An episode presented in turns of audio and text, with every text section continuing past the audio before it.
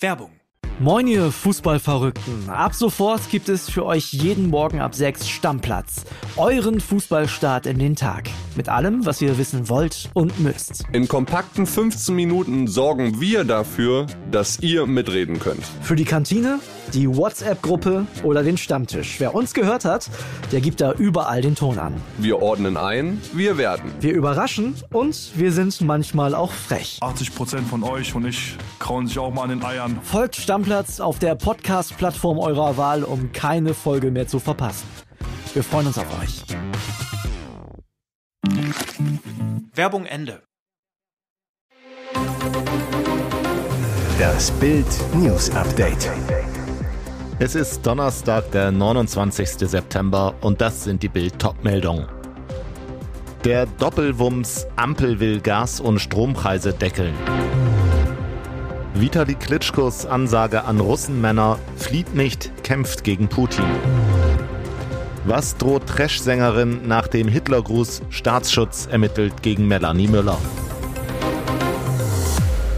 Die Ampel handelt. Die Regierungskoalition einigte sich auf eine Energiepreisbremse. Das gesamte Entlastungspaket beläuft sich auf etwa 200 Milliarden Euro.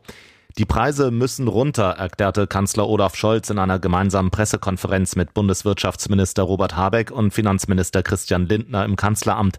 Scholz, der Corona hat, war aus dem Homeoffice zugeschaltet. Die Gasumlage sei gekippt, sagte der Kanzler. Sie wird nicht mehr gebraucht. In der Corona-Pandemie hatte Scholz, damals noch Finanzminister, erklärt, mit Wumms, also mit Hilfsmilliarden, durch die Krise kommen. Zum aktuellen Energiepreispaket sagte er jetzt, das ist ein Doppelwumms. Scholz weiter, sein Doppelwumms solle dazu beitragen, dass jetzt schnell, zügig und für alle schnell feststellbar die Preise sinken für Energie. Habeck erklärte zur Gasumlage, sie war ein wichtiges Instrument zur Versorgungssicherheit, jetzt gibt es andere Instrumente. Lindner, wir haben einen Abwehrschirm gegen diesen Energiekrieg beschlossen, um die Folgen der Knappheiten für die Verbraucherinnen und Verbraucher und die Wirtschaft abzufedern und um Zeit zu gewinnen, um uns vorzubereiten auf eine neue Normalität nach dieser Krise. Die Inflation steigt und steigt. Laut einer ersten Schätzung des Statistischen Bundesamts ist die Teuerungsrate im September auf 10 Prozent angestiegen. Im August lag sie noch bei 7,9 Prozent. Zuerst hatte Business Insider berichtet. Gründe dafür sind auch der Wegfall des 9-Euro-Tickets und des Tankrabatts. Von der Nachrichtenagentur Reuters befragte Ökonomen hatten im Vorfeld nur mit einem Anstieg auf 9,4 Prozent gerechnet. Allein die Energiepreise dürften im September 43,9 Prozent höher liegen als im Vorjahresmonat. Damit ist die Inflationsrate auf das höchste Niveau seit Dezember 1951 gestiegen, als die Jahresteuerung auf weitgehend vergleichbaren Daten basierend bei 10,5 Prozent lag. Der Ukraine-Krieg hat die Preise vor allem für Energie, aber auch von Rohstoffen und Lebensmitteln enorm in die Höhe getrieben. Der Bürgermeister der ukrainischen Hauptstadt Kiew, Vitali Klitschko, fordert die Russen zum Widerstand gegen ihr Regime und den Krieg auf. Anstatt aus Russland zu fliehen, sollten russische Männer ihre Meinung zum Krieg sagen und von der russischen Regierung fordern, den Krieg zu stoppen, sagte Klitschko im Interview bei Bild Live. Die Leute müssen kämpfen.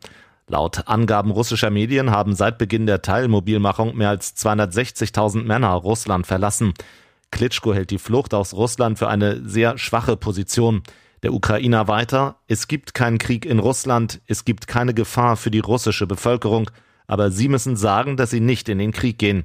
Die russischen Männer sollten ihr Wort gegen den Kreml erheben, anstatt zu Hunderttausenden das Land zu verlassen.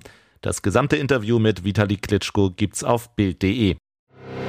Der FC Barcelona hat in diesem Sommer einen personellen Umbruch vollzogen. Sieben hochkarätige Stars kamen, unter anderem Robert Lewandowski. Mehr als zehn Spieler mussten den Club verlassen. Nur ein Transferplan von Trainer Xabi konnte nicht vollzogen werden. Der Coach hatte sich den Portugiesen Bernard Silva von Manchester City als Neuzugang gewünscht. Der 28-Jährige hätte den Niederländer Frankie de Jong im Mittelfeld ersetzen sollen. De Jong allerdings weigerte sich, die Blaugrana zu verlassen. Silva blieb bei den Citizens. Spätestens im kommenden Sommer will Barca den nächsten Anlauf bei Silva starten, hat aber für den Fall, dass der Portugiese, der in Manchester Vertrag bis 2025 hat, nicht kommen sollte, bereits eine Alternative im Visier. Ilkay Gündogan. Der Vertrag des deutschen Nationalspielers läuft, anders als bei Silva, im kommenden Sommer aus. In Barcelona rechnet man sich bessere Chancen auf eine Verpflichtung aus. Wie Silva ist auch Gündogan im Mittelfeld flexibel einsetzbar. Was droht Trash-Sängerin Melanie Müller nach dem Hitlergruß, der Ballermann-Star und die Armbewegung der Schande?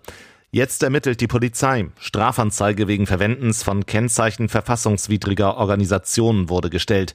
Seit Montag kursiert ein Video eines Auftritts von Melanie Müller im Netz. Darin zu sehen Hitlergrußgesten und Sieg-Heil-Rufe aus dem Publikum in der Leipziger Heimstätte der Rockergruppe Rowdies Eastside. Über diesen Ort sagt der Verfassungsschutz, Einzelpersonen aus der rechtsextremen Hooligan-Szene pflegen dort Kontakte. Doch mit einem am Mittwoch aufgetauchten Video vom selben Konzert am 17. September bekommt der Skandal eine völlig neue Wendung. Müller selbst ließ beim Schlachtruf Ost, Ost, Ostdeutschland immer wieder den rechten Arm zackig in die Luft schnellen. Bild erreichte Melanie Müller am Telefon, konfrontierte sie mit den Aufnahmen. Für sie ist die ganze Aufregung unverständlich. Die Sängerin zu Bild, ich kann gerade nur mehr oder weniger darüber lachen, was hier gerade rausgezerrt wird. Seit elf Jahren stehe ich auf der Bühne und mache immer diese Handbewegung, nicht aus rechtsradikalem Hintergrund, sondern zicke, zacke, zicke, zacke, also genau so, wie ich es dort mache. Und jetzt weitere wichtige Meldungen des Tages vom Bild Newsdesk. Jetzt gehen die Zahlen richtig rauf. Die Corona-Inzidenz in München steigt auf Spitzenwerte. Wahrscheinliche Ursache das Oktoberfest. Die erste Wiesenwoche war noch ruhig. Die Corona-Inzidenz in München stieg langsam von 199 am Freitag vor dem Beginn des Oktoberfestes auf 311 eine Woche danach. Seither geht die Kurve aber steil nach oben. Heute meldete das Robert Koch Institut für die Stadt München eine 7-Tage-Inzidenz von fast 696. Das bedeutet einen Anstieg um mehr als 172 Prozent innerhalb einer Woche. München liegt jetzt weit über dem Bayern-Durchschnitt. Bayernweit steigt die Inzidenz ebenfalls stark, wenn auch nicht ganz so extrem. Heute meldete das RKI für den Freistaat einen Wert von fast 595. Auf Wochensicht ist das ein Anstieg um knapp 80 Prozent. Ein direkter Zusammenhang des besonders starken Anstiegs in München mit dem Oktoberfest lässt sich derzeit schwer beweisen, er liegt aber nahe. Auch bei anderen Volksfesten in Bayern war eineinhalb Wochen nach deren Beginn ein starker Anstieg registriert worden. Der Anstieg setzte sich nach den Festen meistens noch einige Zeit fort. Experten hatten im Vorfeld des Oktoberfests eine Wiesenwelle bereits vorhergesagt. Verletzungsdrama. Sommerhauspaar muss Show abbrechen. Erst war er voller Vorfreude, dann musste er die Koffer packen. Der Sommerhausfluch hat schon so manche Beziehungen beendet. Dieses Jahr erwischte es bisher zwei Paare. Erik und Katha und Vanessa und Diogo sind längst Single. Aber auch ein dicker Verletzungsfluch liegt auf der Promi-WG. Wen hat es heftig erwischt? Fußballikone Mario Basler. Er krümmt sich vor Schmerzen, kann sich kaum noch bewegen, stöhnt laut bei jeder veränderten Sitzposition. Ich kann mich nicht mehr auf die Seite legen, mein Rücken ist tot, sagt er. Anhaltende Schmerzen in seinem Körper haben sich über Nacht verschlimmert. Beim Zugucken wird schnell klar, das ist nicht simuliert, den Ex-Sportler hat's richtig dolle erwischt. Dabei hatte er noch die Hoffnung, dass, wenn ich aufwache, ein Wunder passiert. Aber das ist wie im Fußball, wenn du eine Verletzung hast, hast du eine Verletzung, dein Körper sagt dir, ob's geht oder nicht. Und es geht offensichtlich absolut nicht mehr.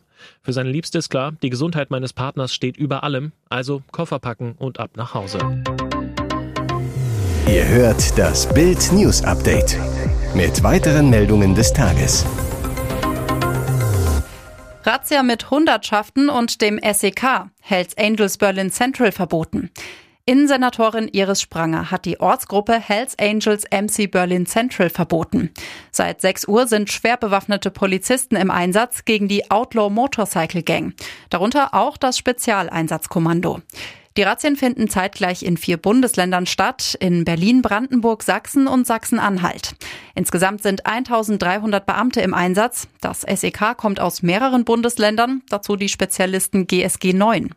Zuletzt wurde in der Hauptstadt im Jahr 2012 die Hells Angels Ortsgruppe Berlin City durch Ex-Innensenator Frank Henkel verboten. Der damalige Chef der Bande, Kadir Padir, sitzt wegen Beteiligung am sogenannten Wettbüromord noch in Haft. Am 14. September hatte Bundesinnenministerin Nancy Faeser außerdem den Rockerclub United Tribunes verboten. Die Hells Angels werden immer wieder mit Drogenhandel, Prostitution und Waffenbesitz in Verbindung gebracht.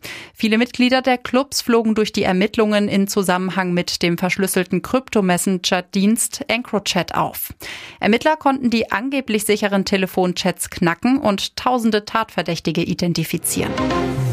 Neuer Kandidat für den TV-Busch. Bald lodert nicht nur das Buschfeuer in Australien im Dschungelcamp, sondern dank ihm auch das Sprüchefeuerwerk.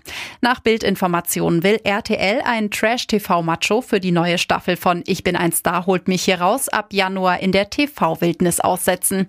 Und zwar Luigi Gigi Birofio. Nachdem Corona-bedingt das Camp im vergangenen Jahr in Südafrika ausgerichtet wurde, soll das neue Camp in Australien explosiver denn je werden. Für ordentlich Stimmung sorgt Gigi garantiert.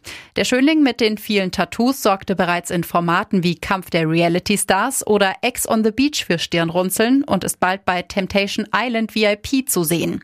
Zuletzt war er in der Bild-Talkshow Komm doch zu Gast. Mit Sprüchen wie Wenn der Schwefel fällt, fällt der Nebel wurde der Italiener zum Trash-TV-Kult. Mit Gigi wird es im Dschungelcamp sicher nicht langweilig. Sender RTL wollte sich auf Bildanfrage nicht zum Thema Gigi äußern. Hier ist das Bild News Update. Und das ist heute auch noch hörenswert. Der US-Rapper Coolio ist tot. Er sei am Mittwoch im Alter von 59 Jahren in Los Angeles gestorben, berichtet das Portal TMZ unter Berufung auf den Manager des Musikers. Er sei bei einem Freund zu Besuch gewesen, als er verstarb, hieß es in dem Bericht. Laut seinem Manager sei der Rapper George auf die Toilette gegangen, aber nicht wiedergekommen. Dann habe ihn sein Freund auf dem Boden liegend gefunden. Ein herbeigerufener Notarzt erklärte Coolio noch vor Ort für tot.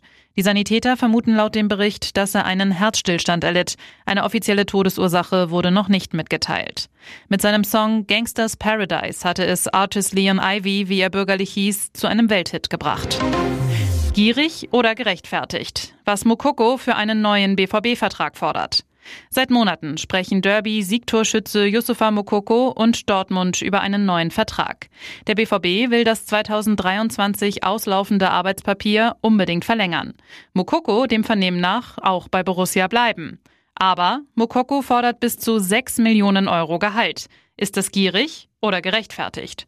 Seit Wochen stocken die Verhandlungen. Es gibt aber auch die Möglichkeit, dass Mokoko die Dortmunder im nächsten Sommer bei einem üppigen Handgeld ablösefrei verlassen kann. Eine komfortable Verhandlungsposition. Nach Bildinformationen offeriert Dortmund dem U21-Nationalspieler einen langfristigen Vertrag mit einem Jahresverdienst von über 4 Millionen Euro. Die Mokoko-Seite fordert vor allem eine klare sportliche Zukunftsperspektive mit deutlich mehr Spielzeit. Wohl ein Hauptpunkt, warum die Parteien noch keine Einigung erzielen konnten und die Gespräche bis zur Winterpause vertagt wurden. Mokoko sucht sportliche und wirtschaftliche Wertschätzung. Für Dortmund und die Bundesliga wäre es ein Gewinn, wenn sich Mokoko für eine Karrierefortsetzung vor der gelben Wand entscheidet. Weitere spannende Nachrichten, Interviews, Live-Schalten und Hintergründe hört ihr mit Bild TV Audio. Unser Fernsehsignal gibt es als Stream zum Hören über TuneIn und die TuneIn-App auf mehr als 200 Plattformen, Smartspeakern und vernetzten Geräten.